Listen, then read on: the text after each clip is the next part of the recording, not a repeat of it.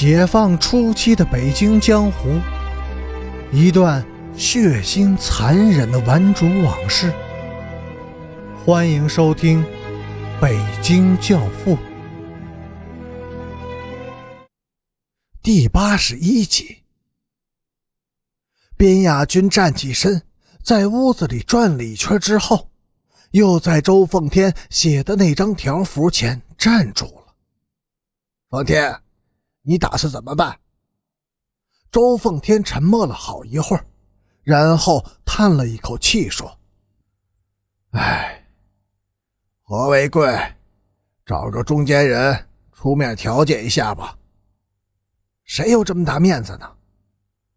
有一个人，谁？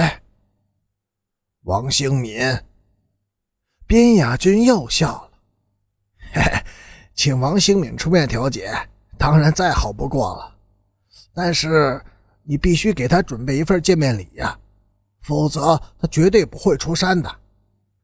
我请你来，就是想让你帮助我备齐这份礼物。李丹呢？黑子，老二，一共八个人。当天夜里，边雅军就去了大丫头的家，吓唬了一顿。又劝慰了一番，临走还送了五十块钱的祭礼。第二天中午，大丫头娘和老混蛋一起去了公安局军管会喊冤，要求政府为屈死的女儿报仇。三天后，公安局的干警们开始调查抓人，但是晚了，八名被告在一天之内全部都遭了毒手。周凤天派人跟着顺子到了医院，把黑子从病床上拖下来，毒打了一顿以后，扔在了大街上。老二先是被三福砍了一菜刀，在被人送去医院的途中，又碰上了顺子。顺子拿出一把弹簧刀，一刀送进老二的腰窝里。其他几个人也相继遭了手。打人的既有陈诚的兵马，又有周凤天的喽啰。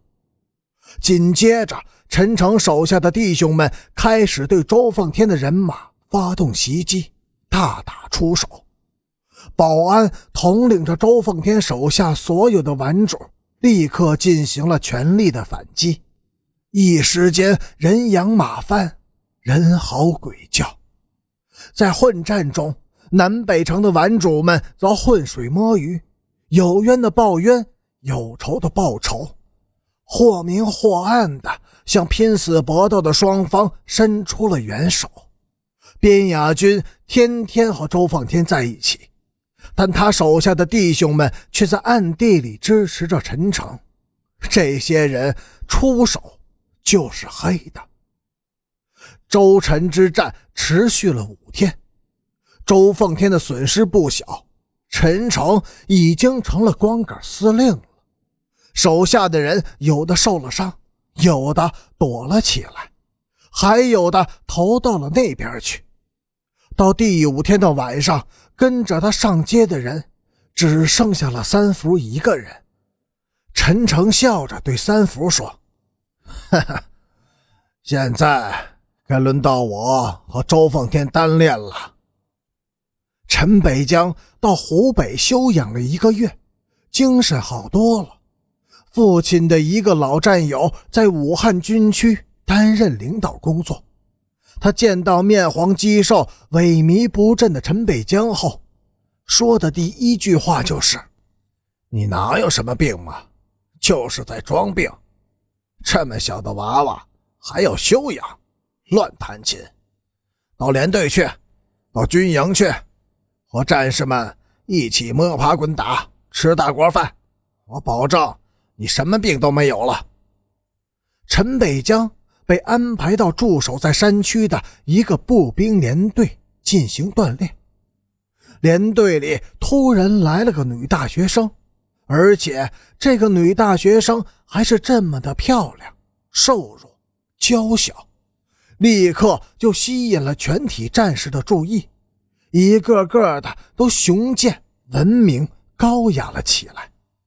但是在陈北江的面前，战士们表现的最多的还是骑士风度。他们变着法的讨他的欢喜，哄他笑。于是陈北江就整天的笑，不停的开怀大笑，笑了一个月，精神振作，体重也随之增加了。